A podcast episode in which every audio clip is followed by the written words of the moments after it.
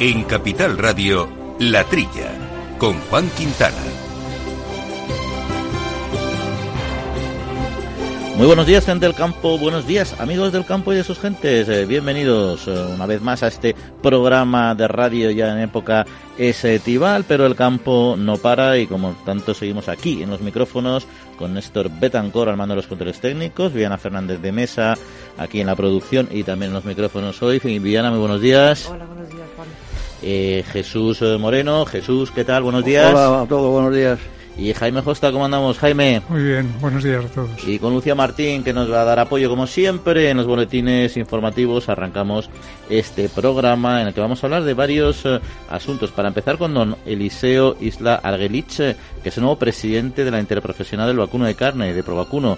Con él charlaremos a ver cuáles son los nuevos retos de este periodo en un sector eh, complicado desde el punto de vista de consumo, cada vez más abierto al exterior y con importantes frentes que tiene que resolver bueno, nos lo contará eh, don Eliseo. También Marcos Martínez es el presidente de la Asociación de Comercio de Cereales y Oleaginosas eh, de España y con él abordaremos cómo está este sector, la importancia que tiene actualmente la economía, sus, singularidades de diente de sierra y, en fin, eh, dónde vamos en esta campaña y que se puede entender de todo, de todo ello. Y la semana pasada recordaréis que dejamos un tema sobre la mesa que comentamos, que fue este estudio sobre venta online en los eh, supermercados que habían eh, hecho público a SEDAS, la Asociación Española de Distribuidores, Autoservicios y Supermercados. Y vamos a entrar un poquito más en profundidad eh, hoy con Nuria Cardoso, que es la responsable de medios de comunicación de esta organización de ASEDAS. Y todo ello ya saben que pueden contactar con nosotros a través de nuestro correo electrónico que conocen bien, la trilla arroba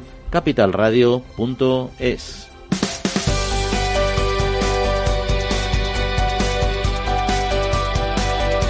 Agroseguro patrocina la actualidad del sector.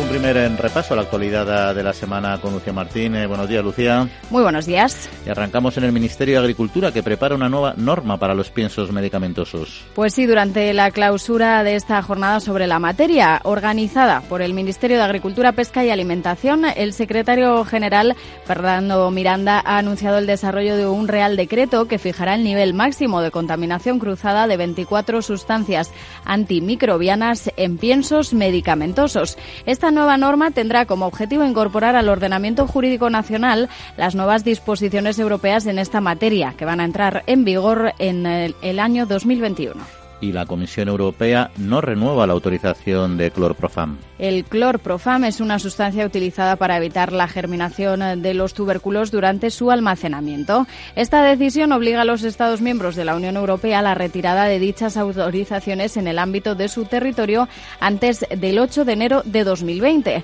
Sin embargo, la Comisión Europea ha permitido que los países concedan un periodo de gracia hasta el 8 de octubre de 2020. Esta prohibición disminuirá el periodo de conservación de los tubérculos y, por tanto, se hará más difícil escalonar la salida de los productos a los mercados y el sector agrícola, las administraciones y los ecologistas consideran viable alcanzar una agricultura más sostenible. Diferentes expertos que participaron en las jornadas sobre biodiversidad y agricultura, una alianza necesaria y que ha sido organizada por el Consejo Superior de Investigaciones Científicas, la Agencia EFE y Singenta, han asegurado que es viable y necesario fortalecer las sinergias que permitan lograr una agricultura más sostenible. El jefe de Relaciones Institucionales y Agricultura Sostenible de Singenta, don Germán Manuel, aseguró que la agricultura intensiva y productiva puede coexistir con la fauna y la protección de la naturaleza y defendió las rotaciones de los cultivos o los campos de varios cultivos para lograr así alta biodiversidad en el campo. Y finalizamos hablando de pesca, porque los, los descartes de pescado supondrán una oportunidad para la industria del pienso. Los fabricantes de alimentos compuestos para animales consideran que el aprovechamiento del pescado descartado en los puertos podría ayudar a solventar el problema de déficit de proteína de elevada calidad en la alimentación animal que existe actualmente en el ámbito europeo. Desde el pasado 1 de enero, el sector pesquero tiene la obligación de desembarcar todo el pescado, quedando prohibido arrojar por la borda las capturas no deseadas. El Gobierno aprobó una orden el año pasado con el objetivo de potenciar esta iniciativa.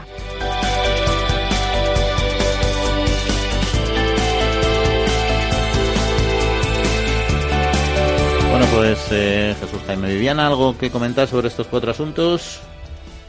Hombre, esto vamos a pasar por el principio. Este Real Decreto que preparan en el Ministerio de Agricultura es, debido a que la Comisión Europea... Explicamos primero qué son los piensos medicamentosos para quien no sea el sector. Bueno, eso es, pues son piensos que llevan un componente que, que a su vez intenta de, tener sano a los animales, incluso antibióticos. Puedes, añadirle eh, desde vitaminas hasta medicamentos en la mezcla. Mm, es, como, es como la fertirrigación en el fondo, ¿no? o sea, aportarle, bueno, a esos fertilizantes, aquí no es, no es alimentación, pero sí medicamentos en el pero propio pienso. No, todos los, los piensos eh, son, así, ¿no? En España hay 1.700 establecimientos que fabrican pienso compuesto. Bueno, pues de, de ellos, los 600 aproximadamente son los que hacen piensos, digamos, medicamentosos, que supone el, el 11% de la producción. O sea que en realidad piensos medicamentosos es el 11% de 35 millones de toneladas. O sea que no todos los piensos son para empezar. Es una, una pequeña parte o una parte ¿no? de, de los piensos. Y claro, eh, como, como sabes, con, los antibióticos ya se, se, tiene mucho cuidado con, con, la aplicación de los antibióticos porque se hacen resistentes eh, a ellos los, animales. Pues ahora, y, puede, y, puede, y, se discute que puedan pasar a lo que es la. que tengan impacto en las personas. Exactamente, pues ahora han dado un paso más y también eh, van a meter mano a la cuestión de estos piensos que tienen medicamentos incluidos. Así, de esta forma mm, se puede continuar produciendo piensos de diferentes medicamentos sin necesidad de que de alguna forma la presencia de trazas del medicamento, del medicamento específico obligue a, no usar el producto. Porque es, mm, digamos que el fondo de, de esta disposición es que se pueda continuar fabricando piensos medicamentosos, pero con trazas de medicamentos que no comprometan la seguridad y la formación de resistencias que harían después pues inviable no solamente la ganadería, sino la salud humana, como hemos dicho. Sí, sí. está claro que el pienso medicamento es un avance, que ya... ya, un, avance, y, un avance y, vamos, y un ahorro. Eh, y, ayuda a la mejora del bienestar animal. Estos animales tienen, por ejemplo, diarrea, unos, unos chotos o uno tal, y en vez, de, en vez de ponerle algo para eso, dicen, no, vamos a darle este alimento que a su vez tiene un, medicamento que, incluye algo para la, diarrea, que es una de las enfermedades que tiene eh, el ganado joven, por lo general, ¿no? O sea, que es un, avance. Oye, y hablando de, eh, de pienso, si queréis nos pasamos al cuarto tema que habíamos mencionado, que es, y que yo creo que hemos hablado de él ya aquí hace no mucho en algún otro programa, y es esta nueva norma que tiene el sector pesquero de, de no eliminar, de no tirar a por la borda los restos de pescado que no son las capturas que ellos buscan, con lo cual hay que llevarlas a puerto, con lo cual es un coproducto, un residuo, nuestro en este caso, porque va a ser aprovechado y se puede incorporar y de hecho ya se está incorporando a, la, a las fórmulas de los piensos. Sí, pero eh, eh, está prohibido, por lo visto, tirar al mar otra vez el descarte que digamos lo que se llama en el algo marino la morralla, por así decirlo. Pero claro, ¿quién vigila un barco en alta mar para que no tienen los descartes al mar? Esa es una. Segundo, es, esos peces que tiran es porque no nos valen para nada o, o, si os tiran al mar pueden engordar y seguir viviendo. Eso es otra incógnita que, que, tengo yo. Por supuesto que la morralla que no vale para nada es un eh, eso eh, eso harina es, es, un aporte de, de, proteínas para, para los piensos vamos eh, toda la vida se ha usado harina de pescado lo, lo, que pasa es que ahora, si, si hay déficit de, proteína, quieren que, que, no se, se deseche eh, eh, ese descarte que llaman. Además, cuando hay descartes de, de, peces que ya están formados, pues si se da la circunstancia de que tienen anisakis o algún otro parásito interno, mm, es mejor mm, reciclarlo eh, con forma de pienso proteico que no echarlo por la borda al agua del mar, porque de esa forma pues se propagan los anisakis y, ah, Ahí, yo creo que ese es un poco el, el objetivo, es evitar que se propaguen ese tipo de, de, parásitos, ¿no? Eh, lo de que vuelvan a engordar el mar, yo creo que una vez que han, pasado por las redes, por, por, por, los palangres o lo que sea, el pescado que recoges poco de él va a volver a sobrevivir. Yo creo que si no está ya muerto todo está prácticamente, no habrá una mínima parte, pero no va, no, si, si saliera, si lo podrías volver a soltar al mar y, y, que se recuperara no habría ningún problema, pero yo creo que es precisamente porque es, porque es material muerto, ¿no? también es cierto que si un pez tiene anisakis, eh, esté muerto o no esté muerto, alguien se lo va a terminar comiendo. O sea que al final en la cadena alimentaria de alguna manera va a estar, eh, Es cierto que si lo tiras ya muerto se lo van a comer seguro, sí o sí, y rápidamente, porque eso va, a ser enseguida aprovechado, ¿no? lo que pasa es que en un barco pesquero, si un tercio, vamos a suponer, de, lo que pesca en las redes es, es para descarte, pues va a ocupar un lugar hasta que vengan a puerto. Y eso, es decir, los, los, pescadores eh, es, un, es, un, problema, creo. Lo que, lo que es impresionante es ver como cuando llegan la pesca de bajura a los puertos, que cuando llega al puerto viene acompañada de montones de gaviotas y de aves marinas y cuando se van nadie les hace ni caso. está, claro, está claro. Que está claro que los... Es la alegría, la, la, alegría de la vuelta a casa, que te reciben siempre con palmas, en este caso. De todos modos, lo que también es un problema, en el fondo, si no se llega a una solución de este estilo, porque ¿qué haces con todos esos descartes en puerto? O sea que al final, de, una manera u otra, tienes que reciclarlos, reconvertirlos, transformarlos o, quemarlos. O sea, me invento, me invento los procesos, pero que está muy bien que se utilice como harina porque si no genera un problema. No, no, en, la lonja y en el puerto o en una conservera ahí no hay ningún problema. O sea, se, se recoge y me imagino que le darán algo los fabricantes de pienso, porque no se van a regalar, en definitiva, es, proteína, digo yo, que por lo menos para compensar el trabajo de reunirlo y demás. Una vez descontada la logística, sí, porque también hay que establecer una red de, recogida y de, toda esa materia prima, ¿no? Que ahora mismo no está articulada, ahora mismo no está, no está todo funcionando, ¿no? Pero bueno, más temas, Jesús. Bueno, ese segundo que, hemos, que hemos comentado sobre la prohibición de, este producto eh, que evita la germinación de todo, el mundo que hemos guardado patatas en casa hemos visto que a los 8, 10 días o 15 o, un mes echan raíces las patatas, ¿no? Entonces, este producto que es el, el, también eh, lo, han prohibido. Habrán visto en Bruselas que tiene la, EFSA, ¿no? sí, la... EFSA habrá hecho un estudio de evaluación de riesgo a fondo y es probable que no se haya podido registrar porque habrán, habrán visto que no se cumplían los estándares que actualmente se exigen, ¿no?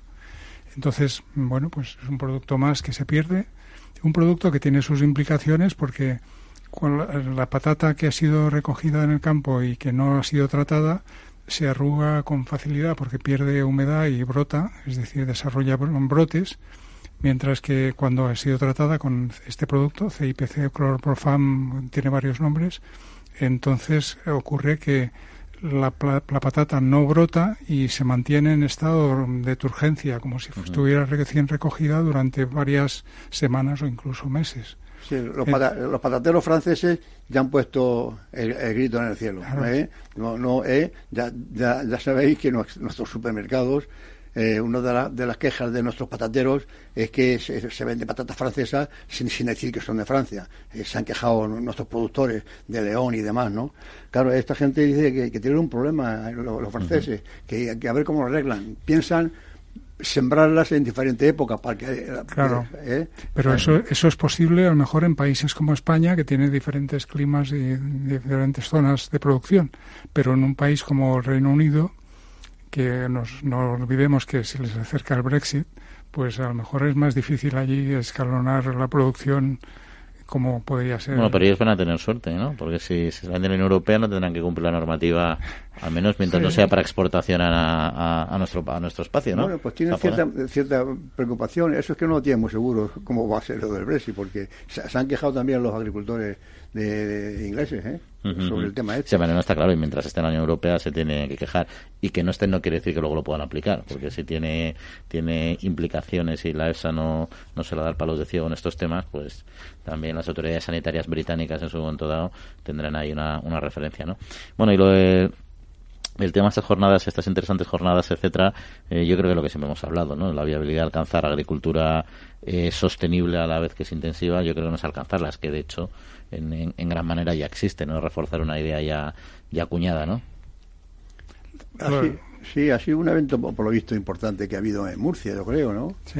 Eh, lo han lo han esto ha sido sin gente yo creo que la parte interesada en el asunto porque no deja de ser una, una industria de, productos para la agricultura y todo lo que sea mm, la sostenibilidad pues eh, influirá en, su, en sus ventas no luego también está el Consejo Superior el CSIC y, la agencia EFE que, también se ocupa de estas cosas. Ha asistido gente de Murcia, de, de Andalucía, en fin, ha sido una, un, un, evento bastante importante. Y organizaciones agrarias, no olvidemos que Asaja y UPA estaban allí representadas mm. también.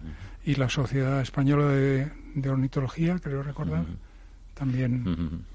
Bueno, también los han ido eh, eh, ecologistas. Eh, imagino que se los, han, invitado para, para suavizarlos o para ganarlos un poco. No, a ver, yo, yo, en este mundo el debate del ecologismo en este en la agricultura intensiva hay de todo con botica, es decir, hay grupos que son irreconciliables en este tema y que da igual los argumentos que presentes científicos o no, que van a estar siempre en contra de cualquier producción intensiva, pero hay determinados grupos que su posición es mucho más dialogante y que saben que nada es blanco ni negro, ¿no? Que no quiere decir que una agricultura intensiva sea necesariamente negativa para el medio ambiente, medio ambiente diciendo siempre que cualquier industria, cualquier sector que consuma recursos tiene, es contaminante, ¿no? O sea, tienes que cuidar lo que hace porque de alguna manera estás consumiendo recursos naturales, ¿no?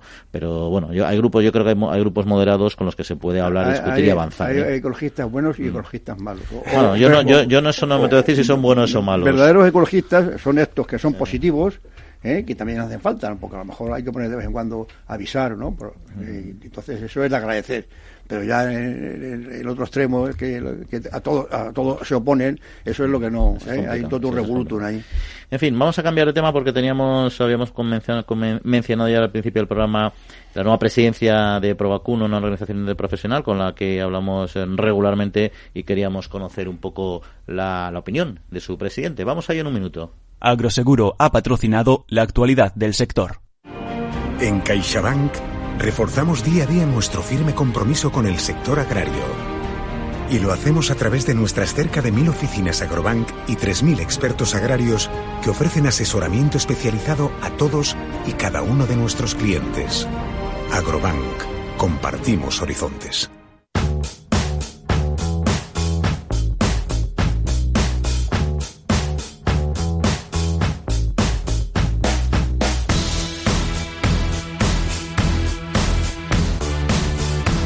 Pues ya lo comentábamos, eh, la Organización Interprofesional de la Carne de Vacuno Pro Vacuno ha celebrado en Madrid su Asamblea General y también ha nombrado a don Eliseo Isla Argelich como nuevo presidente de esta organización tras recibir el apoyo unánime de las diferentes asociaciones eh, que lo integran. Don Eliseo, muy buenos días. Buenos días. Y enhorabuena, y enhorabuena lo primero de todo por este por este reto con el que se enfrenta, ¿no? Pues muchas gracias, sí, porque será un reto, creo que es un reto importante y durante estos próximos tres años que vamos a tener la presidencia creo que son claves para despegar fuertemente con la interprofesional. Porque cuáles son, no sé si ha tenido tiempo de ya dar una vuelta y tener claro ese, ese plan estratégico que uno siempre intenta plantear cuando desarrolla o, entra a formar parte de esta manera de un proyecto como este.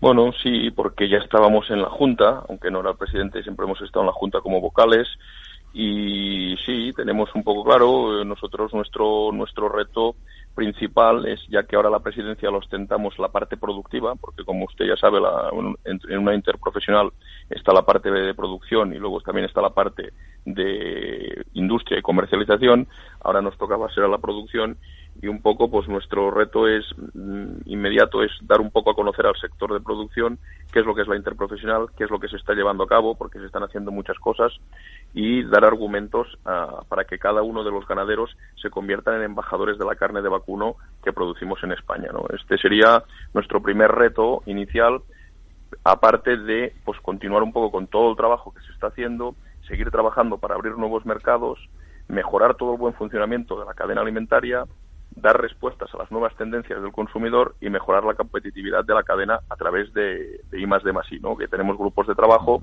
uno de comercial de, de I más de más otro grupo de trabajo de internacionalización y otro grupo de trabajo de mm, comunicación con el consumidor. Y como ganadero, como bien decía usted que, que es también, eh, eh, ¿cómo, ¿cómo está evolucionando el sector de la producción del vacuno de carne en estas últimas eh, décadas? ¿Ha, cambiado mucho? Pues bueno, sí, si me hablamos de, de décadas y tiramos para atrás, pues sí que ha cambiado. hay que tener en cuenta que nosotros a raíz de, de, todo el tema de, la, de la crisis de las vacas locas que hubo en el año 2000, 2001, pues ha cambiado mucho. El sector ganadero se ha vuelto mucho más profesional, ha sido un sector que tenemos muchos más controles, el sistema productivo europeo nos ha obligado a tener una trazabilidad, a tener una serie de, de, de, de controles pues que antes no estaban que yo creo que casi ningún sector de, de, de, la carne lo tiene, ¿no? La gente es mucho más profesional y, y nos hemos vuelto todos, pues, con, con el, productor hoy en día tiene muchos papeles, tiene muchos, eh, se, ha vuelto en un empresario casi, ya más que un ganadero, hoy en día el que tiene terneros es un empresario con todo, pues tiene que tener la oficina donde tiene todos sus papeles, no puede ser ya un, ganadero, tiene que ser un profesional. ¿eh? Además lo tienen que ser, porque además ya tienen que hacer todo el fichaje de horas también, como cualquier empresa, ¿no? Correcto, correcto. Lo cual no, debe ser tarea fácil, ¿no? No, no, no, estamos en lo mismo, pero bueno, normalmente lo que la gente hace es tener un registro eh, de la jornada, ¿no? Donde apuntan pues sus horas de entrada y sus horas de salida, pero bueno, esto es un tema que, es nuevo y está en ello, estamos en ello. Eh, nos acompaña también Jesús Moreno, que quería plantear alguna cuestión. Hola, buenos días, don Eliseo. Buenos días. eso que ha dicho usted que va como ganadero, ¿no? Eh, que va a hacer pro vacuno en esta etapa de, decir a la gente, un poco al público, eh, lo que es carne de vacuno. Eso me parece interesante, ¿no? Porque hay, hay gente que se cree, los niños siempre, que la, que la leche viene desde el brit y gente que, que no sabe de dónde viene un filete, ¿no? Con, lo cual me parece muy buena idea que, que la gente sepa que el filete, puede ser de ternera, puede ser de, de, de, de, un, de, de, vaca, en fin. De, vaca vieja, de, buey, que sepan la diferencia. Y, que, y cómo comen y cómo se alimentan, en fin, que, que conozcan un poco el sector desde la producción, desde, el ganadero. Eso, eso es lo que yo creo, ¿eh? Sí, sí. Sí, esta es un poco la, la, la idea, es, bueno, nosotros ahora vamos a, empezar a hacer un poquito pues de charlas eh, un poco más localizables, más localizadas, pues en, zonas diferentes, explicar qué es, qué es lo que pretendemos, qué es lo que hacemos y bueno, no, hemos de perder de, vista que el, el objetivo de Provacuno siempre ha sido pues promocionar esta carne, en, ensalzarla, eh, decir sus características. Claro, no hemos entrado todavía a hablar de todo lo que son pues los las propiedades que tiene, ¿no? Eh, claro, son es una carne de vacuno pues que tiene una serie de, de nutrientes que no tienen, que tienen, que son necesarias para el organismo y que no se encuentran en los vegetales, por ejemplo, ¿no? O sea, tenemos mucho trabajo por hacer en este tema. Y hay un asunto que está muy de actualidad eh, en el, en el sector y no, no de manera positiva en general, porque suele ser criticado por determinados grupos, como hablábamos antes, que es el tema del bienestar animal. Yo creo, no solo en el sector del vacuno de carne, me refiero en todos los sectores y en otros incluso más, ¿no? Eh, ha habido una iniciativa que me parece bastante interesante de un certificado de bienestar animal que se ha desarrollado conjuntamente, ¿no? Entre varios eh, sectores ganaderos, ¿no? Sí, estamos trabajando con las demás interprofesionales para hacer un sello conjunto sobre bienestar. Eh, lo que pasa es que, bueno, es, un, es una acción pues que vamos a hacer conjunta con todas las interprofesionales porque es una demanda creciente del consumidor. Evidentemente, el consumidor hoy en día pues mucho consumidor deja de comer carne por solo por el hecho del bienestar, ¿no? Y nosotros lo entendemos, pues que hay que enseñarlo, que hay que explicarlo. Algún programa de televisión quizás no nos ha hecho eh, en general a la carne eh, buena propaganda, pero nosotros estamos convencidos que hacemos las cosas bien y lo queremos hacer. Tanto es así, pues que bueno, nosotros desde nuestra propia interprofesional hemos desarrollado un referencial de bienestar que todas las explotaciones lo van a cumplir y para dar una guía al sector nuestro para hacer una mejora continua. Estamos muy mentalizados en que el bienestar animal es muy importante para nuestro consumidor y así lo vamos a hacer, ¿no? Hemos de también tener en cuenta que el productor, que somos nosotros, siempre somos los más interesados en que haya un buen, un buen bienestar animal. ¿Por qué? Porque un buen bienestar animal mm, revierte directamente en una buena producción o sea, nosotros siempre lo decimos, ¿no? Los terrenos nuestros son como un hijo. Tú cuanto más le das, cuanto mejor lo cuidas, cuanto mejor lo tratas, más te devuelve, ¿no? Pues es un poco así.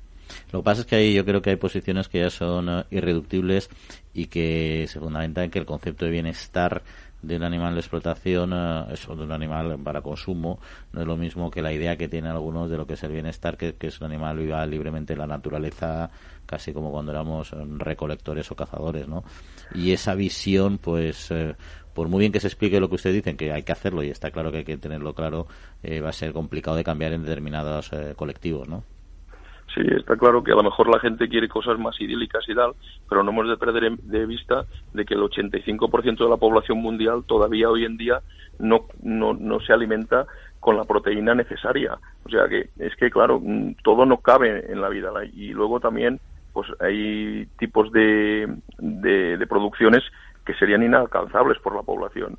Entonces, mm, yo creo que teniendo en cuenta todo esto, no hemos de perder de vista que tenemos que dar un, tener los animales correctamente y un buen bienestar. Y yo creo que la gente, si lo viera por sus propios ojos y viera cómo los tratamos, pues yo creo que tampoco nos, no, no, lo vería tan mal, porque no es que los tengamos ni encerrados individuales, sino que tienen todos pues un, un comportamiento social con los demás animales, están en unas condiciones de limpieza y de ventilación correctas.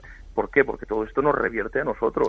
Ahora, la situación idílica de un pastoreo de un animal allí y otro allí, bueno, hay zonas de España que también lo están haciendo, que tienen otro tipo de, de producción, ¿no? Que es más extensiva. Pero bueno, cada uno en su, en su gusto medido, yo creo que se hace muy bien. Es para enseñar, creo yo. Muy bien, pues lo dicho, le deseamos mucha suerte, don Eliseo Isla Argelich, en su nueva etapa como presidente de Provacuna y que consiga muchos logros. Un saludo. Muchas gracias. Adiós, Adiós.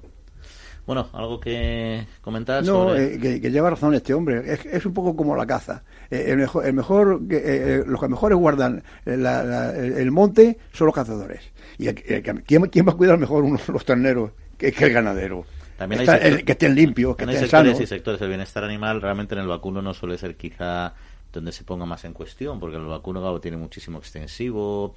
Eh, suele ser otros sectores como el porcino, como la avícola, donde donde la, se, se, centra un poco más la crítica. y en el transporte también se, mete mucho. pero, pero lo que ha dicho el presidente, eh, eh un ganadero que se precie vamos, es como un hijo, si no le crías bien, sano, eh, limpio y bien alimentado, pues, pues no engorda. ¿eh? y... Bueno, es cierto que hasta luego le sacrificas y al hijo no tanto, pero es que el sacrificio es parte de la cadena alimentaria, que si queremos comer, tener proteína, etcétera, pues inevitablemente hay que sacrificar animales y que no quiere que se sacrifique animales, pues se tiene que hacer vegano, que los hay también. Ya le llamaremos al señor, al señor este Isla dentro de un año a ver qué tal le va. pues claro que sí, claro que sí. Y además lo que decimos, que si al final tú puedes eh, tener la opción alimentaria que quieras, ser vegano o no serlo, pero está claro que la si queremos una alimentación equilibrada, que haya alimentos para todos en todos los lugares del mundo, que ese es el objetivo que se está persiguiendo, no puedes basar tu alimentación y tu, prote y tu, proteína solo en un reino, en un reino vegetal, pues entonces generarías un desequilibrio enorme, ¿no? Pero bueno, ahí cada uno tiene su, su filosofía. Nosotros seguimos que el tiempo vuela. Amaneces antes que el sol y conviertes la vida en nueva vida. Y alimentas el futuro de los tuyos. Te proteges de enfermedades. No te rindes ante las adversidades. Y cada día empiezas de nuevo. Eres de una naturaleza especial. Por eso hay un seguro especial para ti. Agroseguro. Más que un seguro. El Foro Interalimentario trabaja por conseguir los mejores productos con la máxima calidad a los mejores precios, velando por garantizar la seguridad de la cadena alimentaria sostenible desde su origen hasta que los productos llegan al consumidor.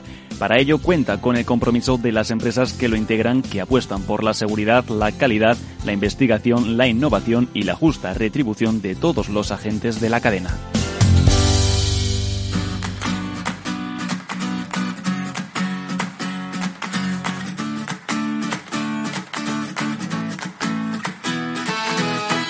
Lucía, arrancamos un segundo bloque de noticias eh, de actualidad con un tema importante en el verano como son los incendios, porque la prevención eh, se considera un instrumento clave para la lucha. Así es, el secretario general de Agricultura y Alimentación, Fernando Miranda, ha presentado la estrategia elaborada por el Ministerio de Agricultura, Pesca y Alimentación para esta lucha contra los incendios forestales. El Ministerio destinará para este propósito 85 millones eh, de euros. Fernando Miranda ha señalado que el 95% de los incendios forestales tienen origen humano, por lo que este año el plan de lucha contra los incendios se va a centrar en los esfuerzos de prevención. El precio del aceite de oliva marca nuevos mínimos. Continúa la baja el precio del aceite de oliva, marcando nuevos mínimos y situándose así por debajo de los 2 euros el kilo. El aceite de oliva virgen es una de las dos referencias en precio del Ministerio de Agricultura, Pesca y Alimentación y su cotización se situó en la semana del 3 al 9 de junio un 16% por debajo del registrado en la misma semana de un año antes. El lampante, que es la segunda referencia, también ha registrado su cotización mínima a lo largo de la misma semana. Y cae la producción de cava para el mercado español a lo largo del año pasado. El presidente del Consejo Regulador del Cava, Javier Paje, ha hecho balance de la actividad eh, de la denominación de origen cava durante 2018. Los datos ofrecidos muestran una caída del 12% de la producción de cava para el mercado español. Sin embargo, las ventas en el extranjero batieron récord a lo largo del mismo periodo. El excedente de producto acumulado tras la campaña navideña de 2017 y la situación política en Cataluña, con llamadas al boicot en el consumo de productos catalanes, podrían ser algunas de las causas que han provocado este resultado. Y finalizamos en Bruselas, donde la Comisión Europea ha presentado un informe sobre la previsión de cosecha de cereales en este espacio. Así es, se trata del informe MARS sobre previsiones de cosecha de cereales en el ámbito europeo, y que ha sido elaborado y publicado esta semana por la Comisión Europea y que augura que el rendimiento medio de la cosecha de cereales se va a mantener estable en la actual campaña con respecto al periodo anterior. Sin embargo, esta estabilidad no será homogénea, ya que se espera una disminución de los rendimientos en la península ibérica, que se verán compensados por el incremento de las producciones en el norte y centro de Europa debido a las condiciones climatológicas favorables. Bueno, cuatro temas, eh, como siempre, ¿por cuál de ellos arrancamos? Silencio, no, pues no hay ninguno de interés. bueno, los tres calladitos. Uno que me gustaría llamar la atención es el de prevención de incendios, donde bueno la cifra de millones de euros siempre es impresionante, pero ver 73 aviones eh, volando para apagar incendios lo es mucho más, ¿no? Entonces, eh, a mí me ha sorprendido la cifra que tenemos 73 aeronaves en España dedicadas a a la lucha contra incendios. Yo, creo que son aves alquiladas, pero bueno, la, cantidad es importante. Dice Fernando Miranda, que por cierto, eh, nuestro amigo Fernando Miranda y antiguo jefe mío están en, todo, eh, están en todas. Eh. Pobre hombre debe trabajar, está con los incendios, está con todas las normas rectas, todas las noticias. es, secretario general del ministerio, si no trabajara en todo, mal rollo. Ahí debe estar, claro que sí. Es que le echan todos los problemas mm. encima. Bueno, pues mira, yo, él dice que, que si lo dice es porque tiene datos que el 80% de los incendios tienen origen humano. O sea que a mí, se me ocurre que debería de hacer un estudio preventivo. Por, un lado, prever eh, el monte, ¿no? Los cortafuegos, que, las cabras y que los animales, la limpieza del monte, de, los árboles, todo eso es fundamental como prevención. Y luego también sería muy bueno a ver si se puede prevenir un censo de, pirómanos. a lo mejor en los pueblos, a lo mejor los pueblos los conocen, ¿eh? ¿Eh? Seguramente sí, pero por las, eh, oportunidades que hay ahora con la geolocalización de teléfonos móviles y demás, pues a lo mejor también se puede dar algún escarmiento. Hombre, no, no, escarmiento. El censo preventivo es bonito, pero no sé si protección de datos, tal, no sé qué, las vendetas locales iba a ser una, una solución. Bueno, yo lo dejo ahí. daría un poco de miedo, ¿eh? daría un poco de miedo, ¿eh? El censo este. ¿eh? Yo, pero ya, ya el que, el que castiguen a los que efectivamente les han pillado en plan piromanos quemando, quemando el monte o haciendo prácticas peligrosas, ahí sí que sería, imprescindible. se han visto incendios en cinco puntos diferentes. Es, una cosa, vamos, eh, llamativa. Vamos. Y que el castigo, si lo hubiera, que no sea cárcel, sino que sea desbroce de zonas con riesgo de incendios. Se vayan con las cabras, ¿no? A desbrozar el monte. En fin, eh, otros temas. Bueno, el aceite estamos con la movida siempre de, los precios, ¿no? Que está bajo, están tiritando. Eh, yo diría que, bueno, hay novedades. En el último mes he visto aves, un ave disfrazado de aceite de calidad y que, de hecho, vamos, recubrir los trenes de material publicitario no se limita al aceite, sino que también a determinadas bebidas gaseosas. ¿Qué es eso? ¿Qué, me estás, qué, estás contando? Que no lo he visto. Es un tren, ¿no? Un tren que han puesto en, en Andalucía con ave? una ave, sí, con... De todos modos, el precio, el tema del, aceite de oliva realmente no acaba de despegar. Es cierto que el Ministerio ya, ya se ha puesto en funcionamiento para intentar la autorregulación, pero, pero realmente los precios para los agricultores es, un tema lento, se tarda y los agricultores siguen con, el precio bastante, bastante bajo. Y tampoco podemos perder de vista que en los últimos años se ha incrementado de una forma muy importante las hectáreas de olivar, eh, se han modernizado también las hectáreas y, dentro de poco de aquí unos años, en cuanto entre en plena producción, nos vamos a encontrar también con que el problema este va a ser más, más, profundo, quizás. O sea, que todavía quedan bastantes hectáreas por entrar en producción. Además, entiendo yo que serán olivares ultramodernos, ¿no? Claro, serán más, más productivos y, va a ser un problema. Yo creo que, aparte de solucionar este problema coyuntural de este año, habría que tener también que mirar un poco más hacia el futuro y pensar que, que las medidas que se tomen sean con cara cara al, al, problema que se presenta en, un, poco tiempo. Y ahí al final pasamos porque aumentar el consumo.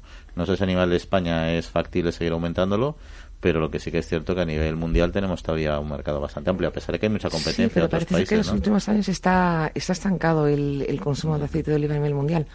O sea que es otro problema que no sé cómo se solucionará, pero habrá que... Habrá que aumentar las vías del AVE, con, como dice Jaime de Sacala de España, que sigan, que crucen el Atlántico a otras zonas, ¿no?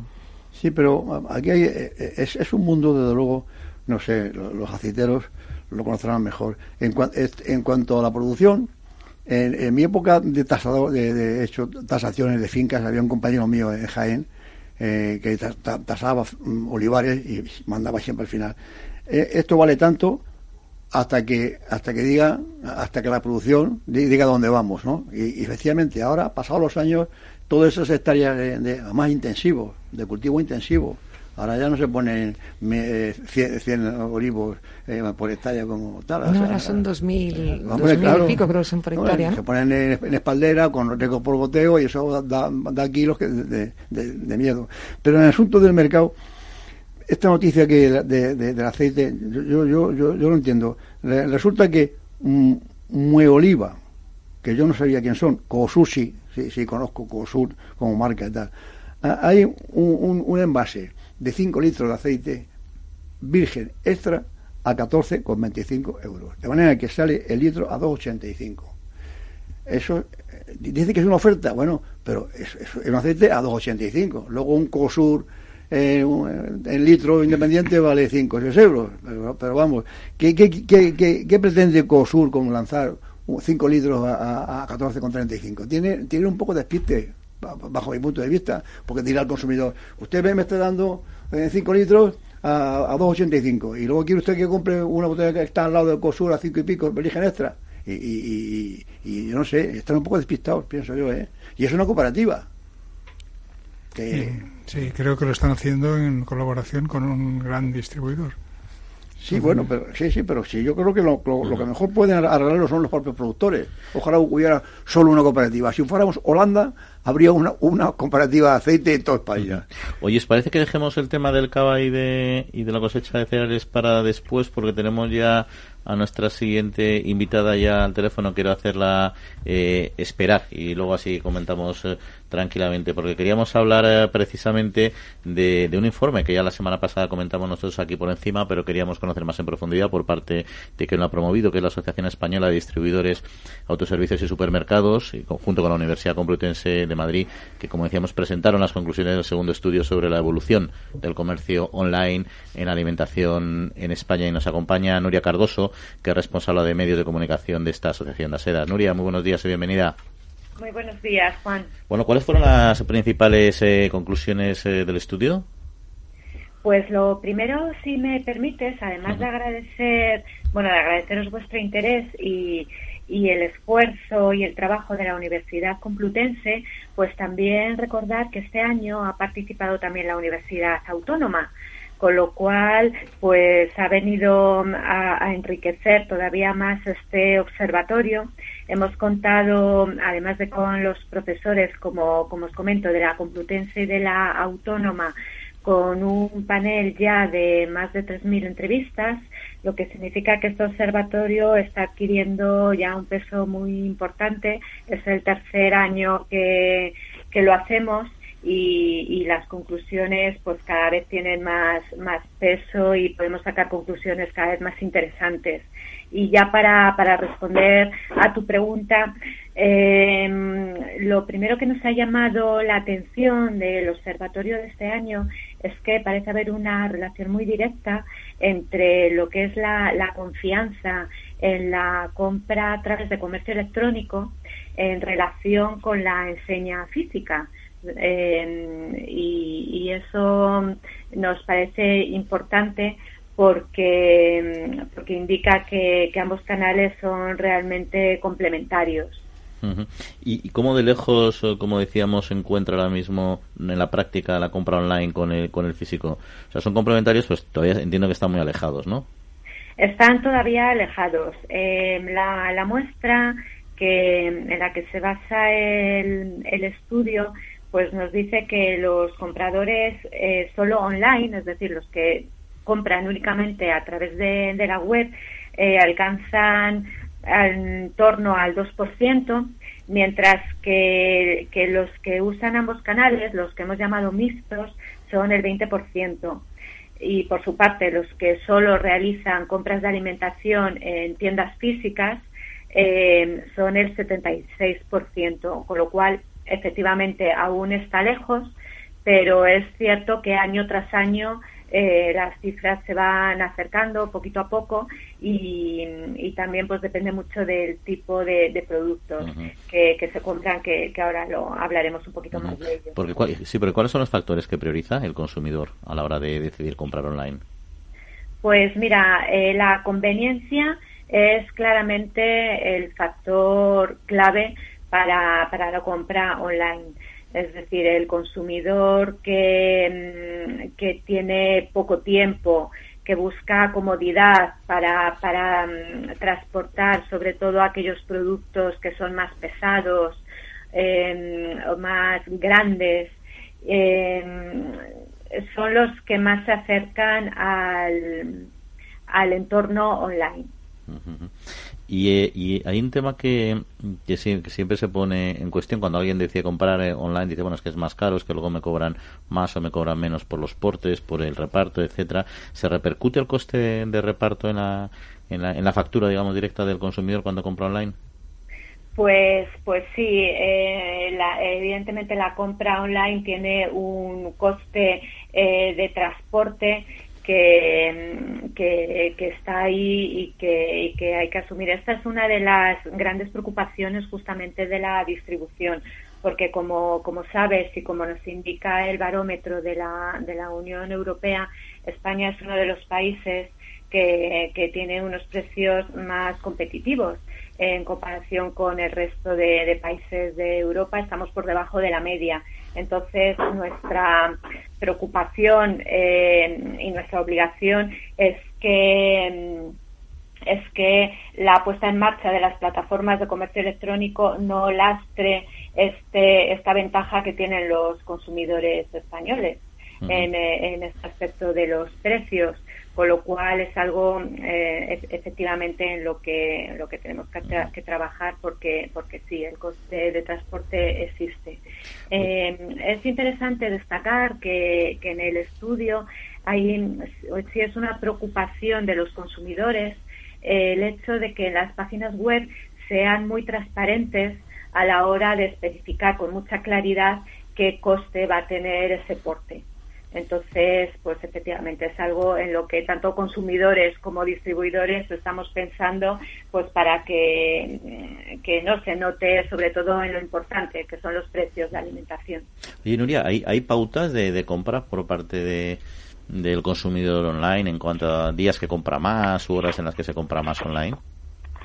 Pues entre los consumidores que hemos llamado solo online, los que solo, solo compran productos de gran consumo a través de este canal, eh, es curioso observar que realizan compras a lo largo de todo el día, a cualquier hora del día. Es decir, son consumidores muy habituados a este canal que se acercan a él con mucha rapidez y mucha facilidad. Entonces, cualquier momento del día, incluso por los cinco minutitos del café en el trabajo, son, son adecuados para hacer sus compras.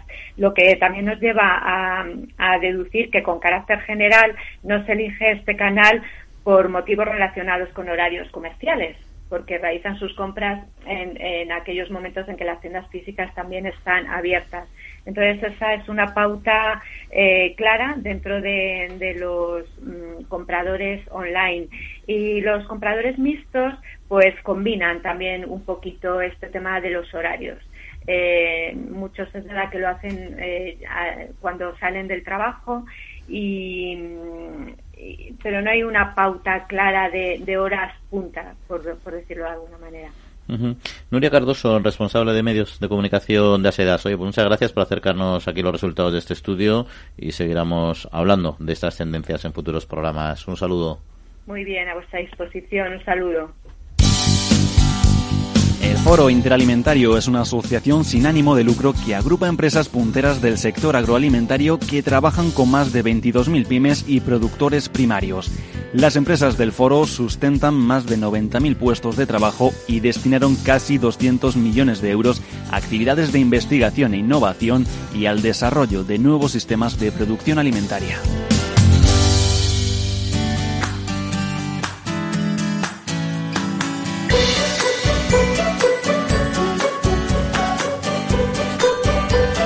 Bueno, pues seguimos, seguimos aquí hablando de campo en Capital en Radio en la Trilla. Ahora nos queda mucho tiempo. Oye, Jesús, eh, Jesús bueno, y, Jaime y, por supuesto Viviana, nos habíamos quedado con tema pendiente. de los cereales vamos a hablar ahora con nuestro siguiente invitado, pero antes el asunto del cava, ¿no? Lo de que cae la producción en el mercado, en el mercado español.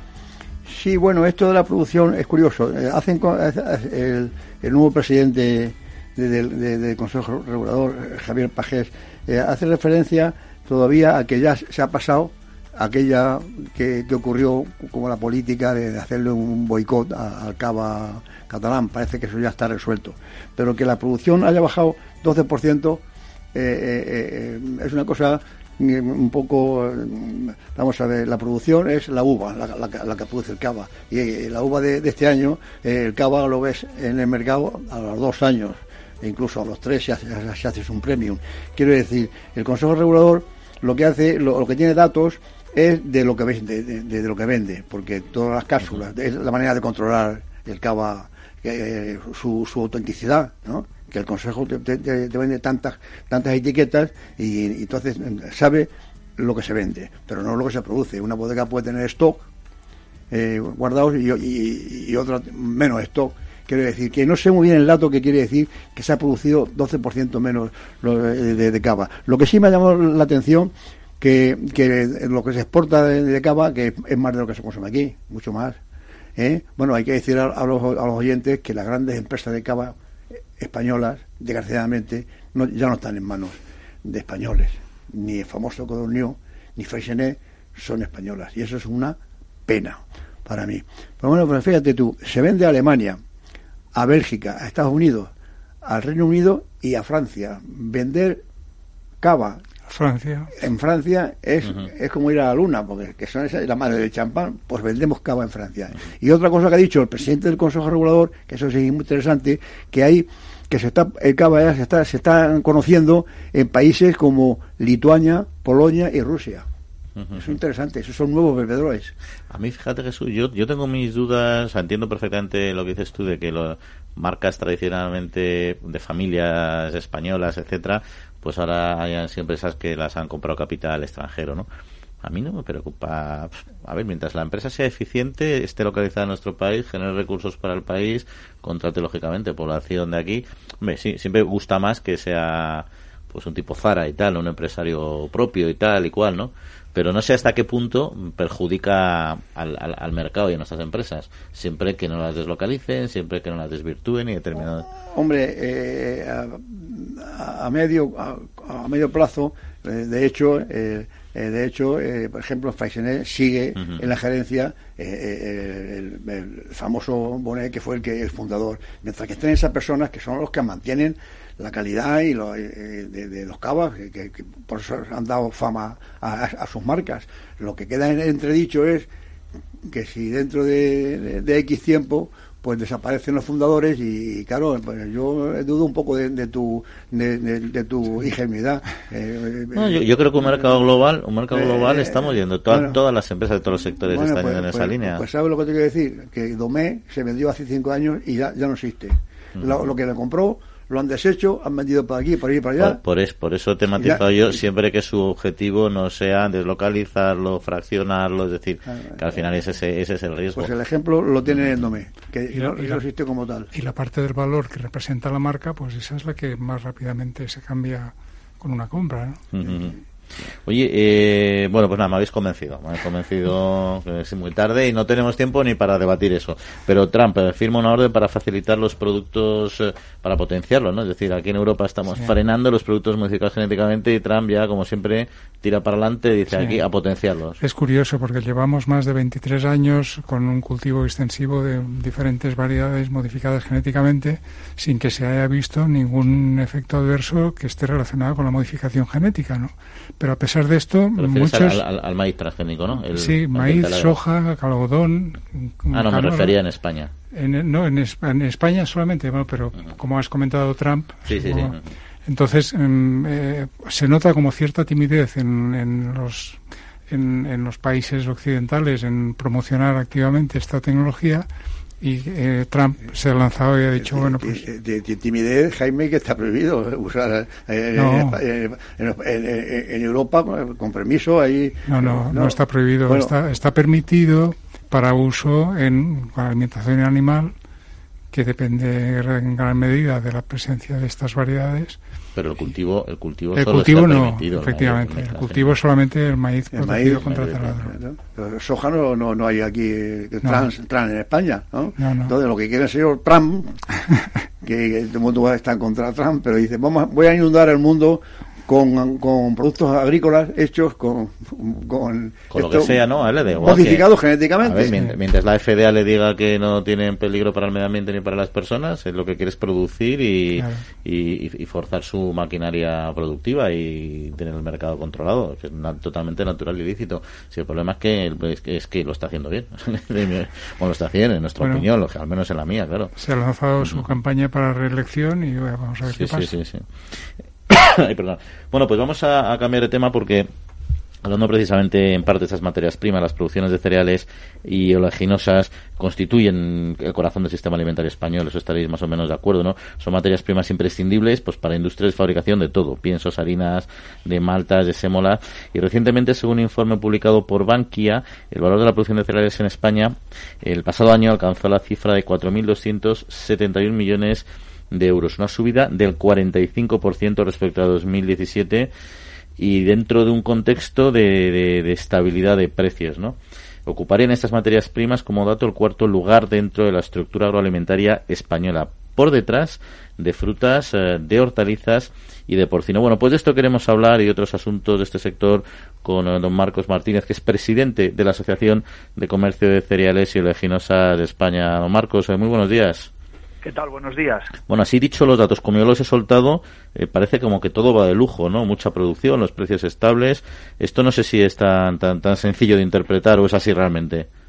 Los datos son muy fríos, pero estamos hablando de la cosecha del 2018 y como usted bien decía, tenemos estabilidad de precios, pero este año vamos a perder entre un 30 y un 35% de, de la producción de cereales de invierno en España. ¿Esto qué significa? Que vamos a pasar de aproximadamente unos 20 millones de toneladas a 13, con lo cual, si los precios siguen estables, pues vamos a perder un 35% de los ingresos que perciben los agricultores españoles. Esto, esto ya estamos acostumbrados de que tenemos ciclos en, diente de sierra en, en España, el cambio climático es un hecho, y nos encontramos pues con cosechas buenas, cosechas malas y nos tenemos que ir acostumbrando a esta a estas circunstancias. Lo que pasa es que mencionan los dientes de sierra que siempre se cuesta entender, o sea, uno entiende más o menos por qué se producen en función de cómo evoluciona un año, bajan los precios, entonces uno deja de cultivar, pues otra alternativa, luego por tanto suben, entonces vuelves a cultivar, ¿no? Eh, se pueden combatir y sobre y sobre todo ante una evolución de un cambio climático, quizá esos ya no sean tantos dientes de sierra, sino que realmente pueda la, la producción pueda ir cayendo de forma más continuada, ¿no? Yo no sé el sector qué planteamiento tiene para este escenario que está mencionando ahora y si piensan que realmente va a seguir el modelo de diente de sierra con un posible cambio climático por delante. La superficie sembrada en España más o menos es estable. Eh, podemos estar hablando de pequeñas oscilaciones en torno al 1%. ¿Qué ocurre? Que en años secos, en años poco lluviosos, la mayoría del cereal se produce en la, digamos, en la mitad norte y en escenarios secos o de mucho calor, pues baja la producción de aproximadamente tener 3.000 kilos, bajamos a 2.000, perdemos eh, 1.000 kilos por hectárea y eso es lo que hace bajar la, la producción a nivel nacional. soluciones? Pues el agua nadie la controla, excepto que aumenten los regadíos, que aumente la superficie, que sea regable y en ese caso pues tendremos producciones más estables, con lo cual la tendencia es invertir en nuevos regadíos y que los agricultores puedan acceder a esos nuevos regadíos de una manera razonable y que sea rentable económicamente. Esto es un poco esto es un poco la tendencia. De lo contrario, pues tendremos que seguir con los dientes de sierra que, ya le comentaba. Lo que pasa es que, don Marcos, al final, si uno ve el plan que tiene el gobierno actual con su libro verde sobre la gestión del agua, donde su planteamiento es precisamente que hay que reducir eh, eh, el riego en el campo y están planteando ya lo que es, bueno, está todavía verde este, este libro verde, valga la redundancia, ¿no? Pero su planteamiento del gobierno actual al menos es en eh, subir los precios para para desincentivar el riego. No sé si, si eso que usted plantea de aumentar los regadíos va a ser va a ser posible, ¿no? Y eso sí que sería una limitación. Sin lugar a dudas, mm, sin lugar a dudas, lleva usted toda la razón, pero insisto, o somos capaces de que los agricultores españoles accedan a nuevos regadíos a un precio razonable del agua o tendremos que renunciar a parte de la producción. Y si no lo hacemos aquí, tendrá que venir vía importación. Solo un ejemplo, este año vamos a perder 6 millones de toneladas de producción, probablemente 7. España sigue fabricando 30 millones de toneladas de, de pienso o más, con lo cual va a haber que importar 6 millones de toneladas más que el año que el año pasado. Entonces, o lo producimos o lo importamos. Y sin lugar a dudas, yo creo que lo que merece la pena es producirlo aquí o hacer un intento para producir la mayor número de toneladas para abastecer a la cadena agroalimentaria. ¿Y qué estructura de, empresas tenemos en este sector, en el de la distribución de cereales y, y oleaginosas? Bueno, bastante atomizada. Eso sí, el sector privado representa más del 60% del comercio. Y para ese para ese 60% pedimos desde todas las administraciones pedimos respeto, porque parece ser que aquí solo juega el otro 40% para las administraciones. Entonces, eh, es muy atomizado porque, por ejemplo, nuestra asociación que yo presido, ACOE, representa desde grandes multinacionales, comercio de importación y los pequeños almacenistas, que son los más importantes, que están en las zonas rurales, agrícolas, generando empleo y fijando población. Porque todos nos llenamos la boca de hablando de despoblación, pues una manera de fijar población en el medio rural son vía pequeñas empresas que trabajen de manera conjunta y de la mano con los agricultores y que estén en lo que se llama kilómetro cero. Pero bueno, vamos a seguir trabajando en ello. Don Marcos Martínez, eh, presidente de la Asociación de Comercio de Cereales y Oleaginosas de España. Pues muchas gracias por atender la llamada de la trilla y hasta otra ocasión. Un saludo. Gracias, buenos días. Bueno, pues ahí está. Eh, grandes importaciones, todavía tendremos capacidad de producir porque tenemos un sector de piensos y ganadero muy potente, pero también tiene mucho que ver con lo que decías, Jaime, con lo que hablamos antes de los transgénicos. Si tuviéramos eh, tecnología para producir de manera más eficiente, evidentemente también podríamos reducir esas importaciones y no necesitaríamos tanto, quizá tanto regadío. Bueno, lo, que decía, lo que decía el presidente de de, de, de, la, de, del, de ACOE. No, no de ACOE. Ahora, bueno, de, ACOE le iba, le iba, a preguntar cómo están diferencias. Él ha dado 13 millones de, toneladas de producción. ¿Cómo puede dar 18 las cooperativas y el mapa 15 y pico? Es que el año la foro antes que, antes que ellos. Yo, yo me creo más a COE que, que, a, los otros, pero pero me extraña mucho que haya tanta diferencia en la en el cálculo de, la cosecha. No, que, decía nuestro invitado de otro día, Ángel del Campo, que es el de, eh, eh, de, los regantes, de la Confederación Andrés, del Campo. Que, que la tarifa de, del agua, que la quiere subir el gobierno, y él, él decía que bueno, que, eh, que, lo que, lo que hay que hacer es poner, poner reformar el regadío de 800.000 hectáreas que están pendientes. Es decir, no tanto ponerlas nuevas, sino como reformarlas en vez de, regar a manta, regarla con un ahorro de agua grande, ¿no? Y eso va, eso va por lo que dice este hombre de, de, ACOE, que lo que hay que hacer es asegurar las cosechas. Fíjate tú qué diferencia, que hablan de, de, de, dos mil y pico kilos, por hectárea nosotros, 5.600 de, de media la producción por, Europa. Qué envidia, ¿eh? Esto sí que es envidia. Y serán todos secanos, me imagino. Tenían un club de las 10 toneladas hace años ya. Oh, cuando yo veo el Tour de Francia y veo esos, campos verdes que envidia, me da una envidia tremenda. Tienen unos, unos, campos y unos maizales. Bueno, pero aquí, lo, aquí también está verde antes de que sé que lo que en el norte se seca mucho más tarde. ¿no? 5.600 eh, ha dado la, Unión Europea de media por, por hectárea de producción. Ya, eh, en fin, nosotros la media no existe para nuestro tiempo porque siempre es una hora exacta el que tenemos para hacer este programa. Ya nos vamos. Así que nos tenemos que ir. Nos tenemos que agradecer a Néstor Betancor, como siempre, el mando de los controles técnicos. Y aquí Viviana, Jaime, Jesús, nada, que paséis buena semanita y disfrutéis, ¿no? Igualmente, Buena pues semana nada. para todos. Y la semana que viene, la semana que, la semana que viene más aquí hablando de campo con todos ustedes. Que pasen muy buena semana y en siete días eh, volvemos a estar con ustedes. Un saludo, disfruten. Adiós.